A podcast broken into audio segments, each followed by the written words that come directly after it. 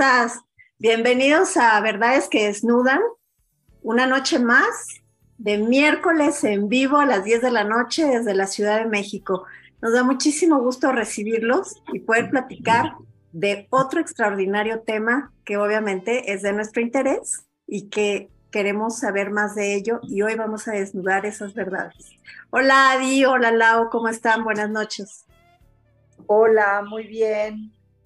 Hola, Este tema que a todas las mujeres yo creo que nos queremos saber más de esto de la parte de estética. Claro, no nos estamos poniendo más jóvenes, entonces habrá que averiguar. Ponernos más, más guapas. Este, oigan, pues bueno, les, les, eh, les platico que nuestro invitado del día de hoy es el doctor Luis Edgardo Palacio López. Él es cirujano plástico y reconstructivo. Eh, él tiene 28 años de experiencia haciendo esto que hace, porque bueno, tiene una alta subespecialidad en microcirugía reconstructiva y cirugía estética. Así que, este, pues la verdad es que tiene un eh, currículum bastante grande, pero a mí me gustaría más ir como que directo a, al, concreto, a la información de él, pues que además de cirugías estéticas, él hace procedimientos de reconstrucción, tales como traumas faciales, secuelas de cáncer, miembros eh, inferiores, microcirugía reconstructiva y quemados. Eh, pues bueno, así que también él acaba de concluir su presidencia en el Colegio de Cirujanos Plásticos y Estéticos y reconstructivos, este, certificado por el Consejo Mexicano de Cirugía Estética y Reconstructiva. Y así, muchas cosas más. Eh, ¿Cómo estás, este doctor Edgardo Palacio? Buenas noches, un gusto recibirte. Hola, ¿qué tal? ¿Cómo están? Buenas noches. Muy bien, muchas gracias y muchas gracias por la invitación y con mucho gusto a sus órdenes para resolver todas o la mayoría de las dudas que tengan. Con mucho gusto y para servirles. Oye, pues las que nos dé el programa, ¿no? Porque obviamente va a estar como en japonés que nos digas todo lo que este, queremos saber. Sí, la verdad es que es una especialidad muy versátil y como tú bien lo mencionas, eh, la, especialidad como tal es cirugía plástica y reconstructiva y dentro de la cual se incluye la parte estética y la parte reconstructiva. Así es, muy bien, pues, ¿qué, te parece si nos, nos, empiezas a platicar un poquito de cuáles son las, eh, no sé, cinco o seis este, cirugías más solicitadas por mujeres de así de nuestro rango cincuentón?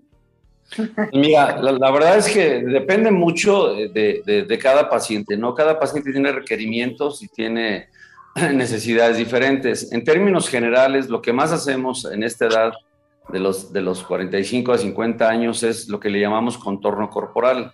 Esto es mejorar la figura de las pacientes. Pacientes que ya han tenido bebés, ya sea uno, dos, tres o cuatro, pacientes que por la edad, aunque obviamente yo considero que 50 años es una paciente bastante joven, todavía no es necesario hacer cirugías tan agresivas o tan extensas. Lo que más nos solicitan, eh, concretándome a tu pregunta, es el famoso contorno corporal. ¿Qué es esto? Es mejorar la figura con lipoescultura, que ahí hay muchas técnicas, con tecnología y sin tecnología. Mejorar el abdomen. Muchas pacientes que han tenido embarazos tienen cicatrices, tienen estrías o tienen exceso de piel y de grasa o tienen mucha flacidez de los tejidos. El abdomen le llamamos muy globoso y eh, el área de la espalda, ¿no? Generalmente las pacientes con el brasiero, con un bikini, les salta un poquito en la parte alta de la espalda, a nivel de las axilas, un poquito la grasita, en la parte de abajo del brasier, en la parte de la espalda abajo, la cintura y el área glútea, que es muy importante. Tenemos ya varios años trabajando mucho en lo que es todo el marco glúteo. No solamente se trata de poner volumen, sino de mejorar todo el marco glúteo, ¿no? Hay muchas formas de glúteos y la idea es no nada más poner volumen, sino mejorar todo el marco glúteo, ya sea arriba de los glúteos, en la cintura, en la parte de las caderas o en la parte del surco que va en la parte inferior de los glúteos. Pero en términos generales es la más solicitada. Obviamente también los implantes mamarios.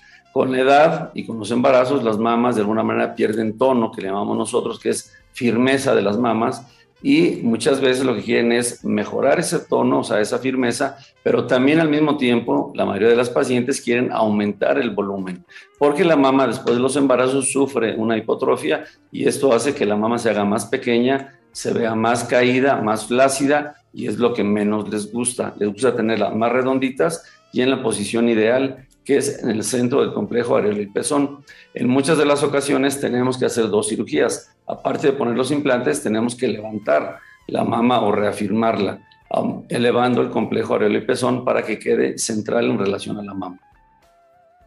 Eh, doctor, y no sé, quizá no hay una edad ideal para cada, cada cirugía, pero en términos generales, yo me refiero porque la retracción cutánea ya no es la misma dependiendo de la edad.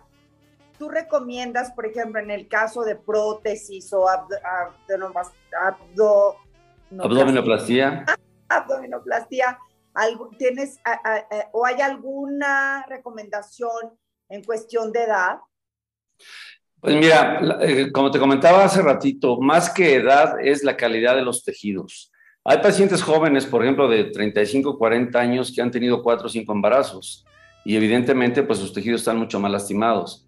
También es cierto que hay pacientes que con un solo embarazo se les lastima demasiado y les queda totalmente flácido, lleno de estrías. Y peor aún cuando les hacen cesáreas eh, de forma vertical del ombligo hacia el pubis, también son candidatas ideales para una abdominoplastía. Me gusta el término abdominoplastía porque realmente mejoramos todo el abdomen. Quitamos exceso de piel, exceso de grasa y aparte trabajamos la pared muscular llevamos los músculos rectos abdominales, que ese es el famoso lavadero, los llevamos nuevamente a la línea media y con esto el abdomen queda totalmente plano, queda firme y al quitar el exceso de piel y de grasa, pues obviamente el abdomen queda espectacular. Eso, si aunamos eh, una lipoescultura de los flancos, que le llamamos nosotros, que es la parte lateral, desde las axilas hasta la cadera y en la parte de la cintura, en la parte posterior, pues evidentemente la mejoría es extraordinaria. Ahora, en cuanto a la retracción de piel, sí, efectivamente la edad tiene mucho que ver, pero en la actualidad ya hay muchos aparatos o mucha tecnología que utilizamos en la cirugía, o sea, transoperatoriamente, y también hay aparatología que se da después de la cirugía, que muchas veces la utilizamos para que la calidad de los tejidos mejore y tenga mayor retracción. Por ejemplo, la radiofrecuencia, el ultrasonido, los, los masajes con drenaje linfático, hay, eh, muchos eh, aparatos que se utilizan para mejorar la calidad y la retracción de los tejidos. doctor, y hablando sobre, por ejemplo, esta, esta parte de los tejidos, ¿qué debemos de hacer tanto antes como después para tener un buen resultado? Porque quizá hay veces que tenemos expectativas que son este, como si fuera una varita mágica, o hay veces que no tenemos los cuidados necesarios tanto antes como después descuidamos algunas cosas y los resultados no son los que esperábamos. Sí, tocas un tema, yo creo que clave, las expectativas de cada paciente. Es bien importante en nuestra entrevista, en la consulta con la paciente, siempre aclarar bien y detectar qué expectativas tiene y qué le podemos ofrecer de manera realista. Hay pacientes que por su fisionomía, su complexión y demás, se puede obtener un resultado de muy bueno a excelente pero hay pacientes que lamentablemente no podemos, así vaya con el mejor cirujano, que soy yo, no, no es cierto, es una broma, eh, no podemos dejarlas como Barbies ni, ni, delgaditas, porque pues pacientes, evidentemente pacientes con sobrepeso, pues obviamente van a mejorar mucho, pero nunca van a quedar con un cuerpo delgadito. Pacientes que son de espalda muy ancha, de caderas muy anchas, van a mejorar, pero nunca van a quedar quizás con las expectativas que ellas tienen. En, la en muchas ocasiones las pacientes nos llevan hasta revistas, nos llevan fotografías.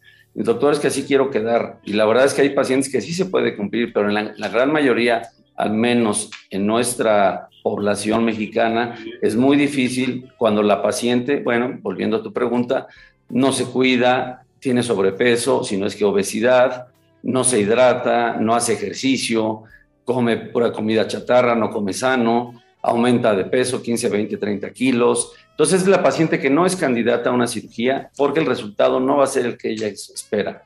¿Qué pueden hacer? Bueno, lo ideal es someterse a un régimen o una disciplina en la dieta, hacer una especie de rutina de ejercicio. No tienen que estar cinco horas en el gimnasio, pero por lo menos con que hagan algo, siempre les digo, lo, con que hagas algo es bueno. a, no hacer nada, ¿no? Entonces, siempre la paciente que no tenga sobrepeso, generalmente los resultados son muy buenos. Oye, Doc, y, una, eh, cuando se hace un lifting facial, ¿dónde, en qué parte de la, de en qué parte mm. quedan estas cicatrices de, de haber hecho lifting? ¿Y qué pasa cuando una persona tiene cicatrización queloide? Mira, hablando de lifting, para que eh, eh, la audiencia o tu auditorio nos entienda, es un restiramiento o rejuvenecimiento facial, en la cual lo que hacemos es reposicionar los tejidos faciales. Volviendo a la edad, con la edad, los tejidos tienen cierta flacidez y tienen cierta eh, gravitación, esto es, se van cayendo. Entonces lo que hacemos más que jalar piel, que muchos lamentablemente hacen, es cortar y jalar la pura piel, porque eso el, resultado finalmente les va a durar uno o dos años máximo. Hay que trabajar los tejidos profundos, hay que reposicionar los músculos, la grasa. Por ejemplo, en el área de los malares, que son los pómulos, con los años la grasita del pómulo se va bajando y se queda abajo. Entonces, si nada más ganamos la pura piel, pues al poco tiempo sí, obviamente al principio se va a ver muy bueno el resultado, pero a los seis meses al año nuevamente se vuelven a, notar esas bolsitas de grasa o en la parte inferior junto a lo que es el mentón también se acumula la grasita y la piel. Entonces, si no reposicionamos todas esas estructuras profundas, que bueno, técnicamente se llama ESMAS, si no reposicionamos el ESMAS y todos los ligamentos que hay abajo de la piel, pues el resultado va a ser a muy corto plazo. Hablando de la cicatriz queloide, es muy raro ver una cicatriz queloide en cara. Lo que sí se ve muy frecuentemente son cicatrices que se llaman hipertróficas. Esto es una cicatriz que no es gordita, pero es ancha, generalmente en la parte anterior de las orejas o en la parte de atrás del cuello. ¿Por qué se hace ancha ahí? Porque jalan demasiado nada más la piel. Todas las heridas que tú las sutures con tensión, si no se abren, van, están condenadas a hacer una cicatriz ancha. Entonces hay que tener mucho cuidado. Las incisiones tratamos de esconderlas entre el pelo, en la parte de atrás de esta estructura eh, saliente de cartílago de la orejita que se llama trago, pasamos por atrás la incisión y le damos vuelta al lóbulo y nos vamos hacia la parte de atrás y la volvemos a esconder en el pelo. Siempre tratamos de hacer incisiones que se noten lo menos posible. Pero sí es bien importante no quitar exceso de piel y no nada más quitar piel. Hay que trabajar estructuras profundas y muy importante que no quede cerrada las heridas con tensión, porque si las cierran con tensión, están condenadas a que la cicatriz de, todas, todas, sí o sí, se va a hacer ancha. Doctor, hace ratito comentabas, ¿no? La preparación para una, eh, cuando tienes, quieres verte más delgado y todo eso, yo creo que es importante también, cuando tú no cambias tus hábitos, pues lo haces y, como no cambiaste hábitos, vuelves a, tener esos resultados, porque yo he visto y todos hemos visto mucha gente que se hace una lipo y al poco tiempo pues ya está igual. Y mi pregunta va relacionada, este, ¿qué duele más? Si ya estás haciendo un sacrificio, ¿no? En, todos los sentidos, ¿qué, ¿cuál cirugía es la más recomendable? O más bien, ¿con cuál te recuperas más rápido? ¿Con la lipo o la abdominoplastía? Bueno, eh, contestando a, tu pregunta, eh, el, tema este de la, de la, lipoescultura y la abdominoplastía no es que cuál te recomiende más o cuál es te recuperas más rápido. Más bien yo te, diría que es cuál necesitas hacerte. Una paciente delgada que no ha tenido embarazos, que solamente tiene pocos excesos de, grasita en algunas zonas localizadas, una lipoescultura es de elección la primera, la primera opción. Pero si es una paciente que ya tuvo embarazos, que tiene flacidez importante en el abdomen, nosotros malamente le llamamos mandil, porque ya les cuelga de tanta flacidez en la parte inferior del abdomen, aparte tiene exceso de grasa, estrías, cicatrices y demás, ahí está totalmente, no contraindicada, pero una lipoescultura no le va a servir absolutamente de nada. Sí va a quedar más delgadita, pero con la piel mucho más colgada. Entonces, por eso te digo, cada paciente es diferente, cada paciente tiene requerimientos y necesidades diferentes y no a todos les hacemos lo mismo. Espero no escucharme, eh, pues no grosero, pero la, medicina en general y la cirugía estética no es una ciencia exacta y no son recetas de cocina. No hacemos lo mismo a todas las pacientes. Cada paciente se le hace lo que la paciente requiere y lo que la paciente necesita y desea.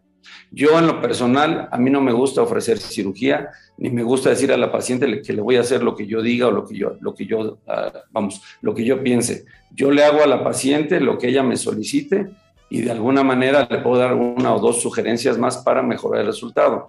Pero básicamente la que toma la decisión de qué es lo que se quiere hacer es la paciente. Y volviendo a tu pregunta de manera rápida, si es liposucción o lipoescultura o si es abdominoplastía, en resumen es depende del cuerpo de la paciente.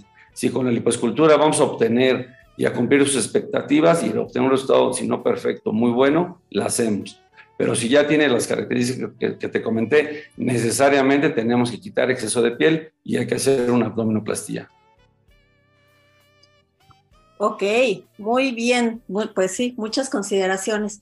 Vamos a hacer un pequeñísimo y, eh, corte y nos vemos en unos segundos.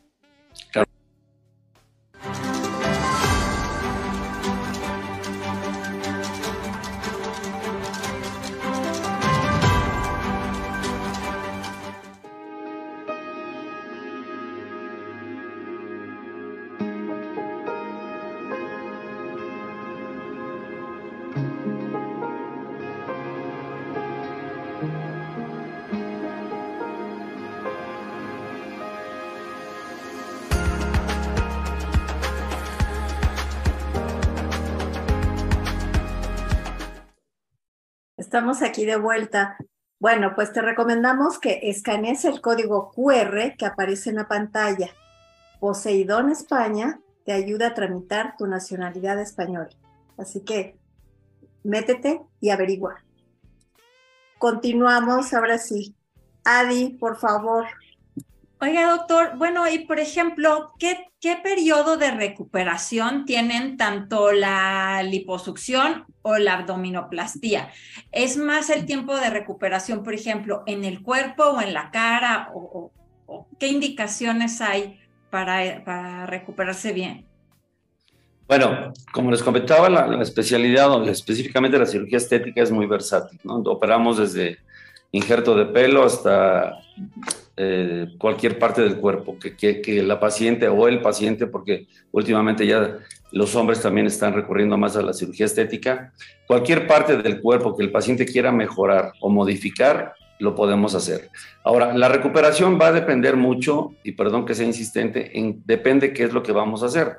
Por ejemplo, una lipoescultura, así sea una lipoescultura general o tridimensional, esto es de la parte posterior, de la parte lateral y de la parte anterior, es una recuperación relativamente rápida. Las incisiones son de 4 milímetros en lugares donde generalmente no se noten y prácticamente la paciente al otro día se puede bañar, vestir, arreglar, utiliza unas prendas de compresión o fajas que utilizamos que son especiales para después de una cirugía y quizás requiere de dos a tres, máximo cinco días de reposo relativo en casa, no en cama, en casa tranquila, esto es sin ir al súper, sin manejar, sin andar en la calle. Y por ahí entre el quinto a séptimo día prácticamente puede hacer su vida casi normal. Obviamente con algunas pequeñas molestias. Yo no me he hecho una lipoescultura, pero las pacientes refieren que lo que sienten es como si estuvieran adoloridas, como cuando hacen mucho ejercicio, más que dolor. Todas las cirugías las controlamos con analgésicos para que no tengan dolor.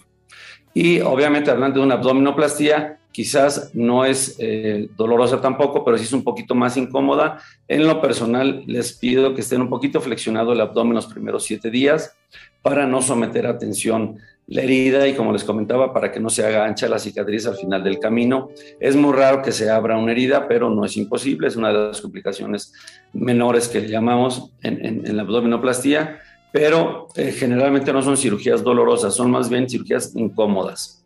Y obviamente, pues si es cirugía de nariz, hay que poner un parche y una férula alrededor de dos semanas. Si es cirugía de cara, alrededor de 7 a 10 días. Si es cirugía de párpados, a los 7 días. Eh, retiramos los puntos a los 5 días y más o menos a los 7 días puede hacer su vida normal. Lo que sí les cuesta un poquito más de tiempo es el ejercicio. Hay gente que sí verdaderamente hace mucho ejercicio y sí les pedimos mínimo tres semanas de no hacer nada de ejercicio para que no se vayan a inflamar más, para que no vayan a sangrar y vayan a formar un acúmulo de sangre que se llama hematoma o un acúmulo de suerito que se llama seroma. Pero en términos generales, yo calculo que de dos a tres semanas, no en cama, insisto, de estar tranquilas, sin mayores esfuerzos y no ejercicio. Y obviamente, como eh, comento también, por ejemplo, la cirugía de aumento mamario es de una recuperación muy rápida. Algunos dejamos drenajes, algunos colegas no dejan drenajes y prácticamente al otro día se puede bañar, vestir y nadie se entera que está operada. Y únicamente les pedimos que dos semanas no hagan mucha actividad con los brazos, principalmente hacia atrás, ni estarlos subiendo y bajando y obviamente no cargar cosas pesadas. Pero fuera de eso, pueden hacer prácticamente su vida normal. Wow. Este, pues sí, y aparte pienso, digo, la verdad es que yo no, yo siempre que he entrado a un quirófano ha sido por necesidad este, y no precisamente por, por vanidad, ¿no? Pero yo creo que la, yo a las personas que he visto que se han operado, yo veo que de, pronto es como que están en una etapa dolorosa y ahora déjame este, este, más bien quitar esta duda. Usan unos parches que son como de opio, opiáceos o no opiáceos, no sé cómo se llaman. Sí, son unos parches derivados de morfina. No es lo, no es lo habitual, ¿eh? no los utilizamos de manera rutinaria. Son, es, es un medicamento, es un analgésico muy fuerte. A algunas pacientes eh, les, les, las hipotensa, o sea, les baja mucho la presión y las marea mucho. Entonces, yo en lo personal nunca los he utilizado pero sí se pueden utilizar en caso de un dolor importante o que la paciente sea muy susceptible, muy aprensiva o que su umbral de dolor sea muy bajito, se pueden llegar a utilizar, pero insisto, no son de manera rutinaria. El dolor es totalmente controlable con analgésicos habituales. Aquí cabe mencionar que las pacientes jovencitas que nunca han tenido dolor, que nunca han tenido un embarazo, que nunca han tenido una cirugía, sí son mucho más aprensivas y menos tolerables al dolor. Las pacientes que han tenido alguna cirugía, algún parto, o alguna cesárea, ya saben lo que es el dolor y la cirugía estética generalmente les duele un 20% de lo que les duele una cesárea o cualquier otro tipo de cirugía. Qué padre, ¿no? Y cada vez, bueno, eh, conforme pasa el tiempo, dices, yo ya necesito cirugía acá, pero acá, pero acá, pero acá, pero acá, ya, ya no es... Es que volvemos a empaquetar todas, sí. No, y, y, y Doc, una pregunta ¿qué personas no son aptas para una cirugía, hablando en, términos generales? Bueno, evidentemente pacientes que tienen comorbilidades que le llamamos, esto es enfermedades importantes que no estén controladas. Por ejemplo, pacientes con enfermedades autoinmunes, que puede ser lupus, artritis, eh, se pueden llegar a operar, pero no es lo ideal porque podemos desencadenar otro tipo de, alteraciones a nivel sistémico. Pacientes con sobrepeso, hay que tener mucho cuidado. Pacientes que tengan la presión alta y no estén controladas. Pacientes diabéticas que no estén controladas. Pacientes con problemas de insuficiencia renal. O sea, si hay una serie de enfermedades que hay que ser muy sincero con las pacientes y yo en lo personal mando a todas las pacientes, así sean jovencitas, a una valoración preoperatoria por un cardiólogo o un médico internista, donde se les hace un electro, se les hace una batería de estudios preoperatorios de sangre completos y él va a determinar qué riesgo tiene la cirugía para esta paciente.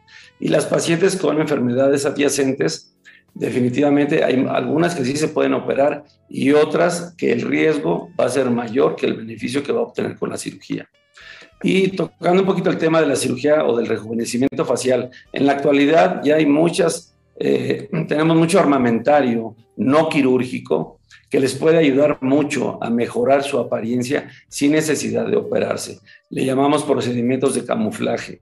Lamentablemente son, son eh, medicamentos o sustancias que no son eternas, que no son permanentes, tienen una durabilidad de un año, año y medio, y algunos seis meses en el caso de la toxina botulínica, pero son procedimientos de consultorio que lo hacemos en 10, 15 minutos y el cambio es impresionante. Es importante mencionar ahorita, si me lo permiten, tienen que acudir para ese tipo de, de modelante, perdón, de, de rellenos faciales o de toxina botulínica con médicos especialistas. El ideal es el cirujano plástico o algún dermatólogo. Tengan mucho cuidado. Ahorita en la actualidad hasta los dentistas se anuncian para cirugía de papada, para quitar las bolsitas grasas de las mejillas, se llaman bolsas de Bichat, para perfilamiento, para estar, se llama rinomodelación, estar inyectando la nariz. Tengan muchísimo cuidado, es muy riesgoso inyectarse la cara y mucho más la nariz Eh, no quiero hablar de complicaciones tan severas, pero puede haber complicaciones muy, muy severas que lejos de ser algo estético terminan en cirugías reconstructivas porque prácticamente les destrozan la cara. Entonces tengan mucho cuidado con quién acudir. Tienen que acudir con un médico especialista certificado en cirugía plástica, estética y reconstructiva y o en algunos casos con algunos dermatólogos que tienen experiencia en ese tipo de inyectables o de toxina botulínica. Pero de, de ninguna manera yo les recomiendo acudir con dentistas o con médicos generales, porque ya hasta ahora resulta que hasta en los gimnasios y en las estéticas les ofrecen inyectarles la cara. Entonces, tengan mucho cuidado porque en verdad los riesgos son altísimos y los resultados pueden ser catastróficos y es la cara. Y también obviamente pasa en el cuerpo, pero hablando específicamente de la cara. Oiga, doctor, y hablando precisamente de eso, ¿cómo podemos saber que nos estamos poniendo en buenas manos y que el doctor al que estamos acudiendo es un doctor certificado y que tiene todas las, este, pues, los estudios y las certificaciones para hacer los procedimientos adecuadamente? Esa es una pregunta clave, que lo cual te agradezco que me la hagas hay que orientar a la gente. la, especialidad de cirugía plástica, estética reconstructiva es una especialidad médica que la hacemos durante un promedio más o menos entre 13 a 15 años, incluyendo la carrera de medicina, y trabajamos y hacemos nuestra especialidad en un hospital y nos entrenamos en un hospital. Lamentablemente en la actualidad hay mucha gente que eh, llamamos ahora instruccionismo, que muchas veces ni médicos son, o son médicos generales, o son dentistas, que se ponen a hacer cirugía estética pensando que es lo más fácil. Y peor tantito, ahorita por ahí anda muchísima gente que se anuncia como cirujano estético o como un maestro en cirugía estética. Esto para empezar es, es, totalmente ilegal, no tienen las autorizaciones y mucho menos el conocimiento para hacer este tipo de procedimientos. En resumen, tiene que ser un médico especialista en cirugía plástica, estética y reconstructiva y tiene que estar certificado por el Consejo Mexicano de Cirugía Plástica, Estética y Reconstructiva y pertenecemos también a la Asociación Mexicana de Cirugía Plástica, Estética y Reconstructiva. Es muy sencillo en la actualidad, en el Internet solamente le pican ahí buscar un cirujano plástico o meterse a la página del Consejo Mexicano o de la Asociación Mexicana. En la actualidad contamos, que lamentablemente no lo tengo ahorita, tenemos ya un QR donde el paciente puede con su celular escanear el QR y ahí aparece toda la información. Si el paciente tiene dudas y si o el médico al cual acude no aparece en el listado del Consejo Mexicano, no es especialista. Y dos, mucho ojo, Muchos tienen el truco y es la manera de llamar la atención de las pacientes con fotos en internet irreales que no son de ellos, son de un banco de, fotos y, les ofrecen dejarlas así cuando no es posible dejarlas así y nada más las engañan. Y la otra es ponen en la pared 50 diplomas de universidades incluso del extranjero y la gente pues ve tantos diplomas y dice, no, pues este es buenísimo y está preparando todo el mundo. Y ustedes saben, y más en la Ciudad de México, que pues ahí en Santo Domingo pueden hacer el diploma que quieran de la universidad que quieran. Entonces hay que tener mucho ojo, no se dejen llevar por los diplomas. Sí tienen que tener un diploma muy importante que es el certificado que nos da el Consejo Mexicano de Cirugía Plástica como especialistas, el cual tiene una vigencia de cinco años y cada cinco años tenemos que renovarlo en base a cursos, congresos internacionales, pláticas, si somos profesores de algún curso, si trabajamos en alguna institución o si somos, de alguna manera, tenemos la preparación y la actualización durante esos cinco años, se nos vuelven a dar otros cinco años de recertificación. Si no tienen recertificación y si no están en el consejo, no son especialistas. Y la mayoría les dice, está en, lo, lo, tengo en trámite, por eso no lo tengo ahorita. Eso es mentira. Si no lo tienen, no es especialista y si no aparece en la lista, igualmente. Pues muy bien, este, la verdad es que nos has dado una cátedra bastante importante, sobre todo que eh, de verdad que a veces eh, por cuando te dicen es que te va a costar muy barato, pues obviamente hay que inclusive desconfiar, ¿no? Este, no, o sea, no es que no, sabemos dónde te van a meter, en qué tipo, en qué tipo de anestesia, cómo va, o sea, nada de eso y bueno, sobre todo lo postoperatorio que también tiene mucho cuidado que, llevar. Así que, pues sí, pónganse siempre en manos de un médico, como ya lo ha dicho el doctor, este eh, Palacio, con todo el cuidado, porque es nuestra vida y pues obviamente, aparte, cómo nos vamos a ver. Pues muy bien, hemos llegado al, al, final de este programa. Por supuesto que hubiéramos querido hacerte más preguntas, pero se nos agota el tiempo, doctor. Gracias por haber aceptado nuestra, nuestra invitación. Y pues bueno, ya ahí me voy a ir a formar contigo para hacerme una que otra cosita. Calla, calla, calla, calla, calla, calla. Y todo, todo. Con mucho gusto. Nada más rápidamente, también algo importante, el lugar donde te van a operar. Hay pacientes que se dejan operar en recámaras de departamentos, en, yo les digo supercocinas.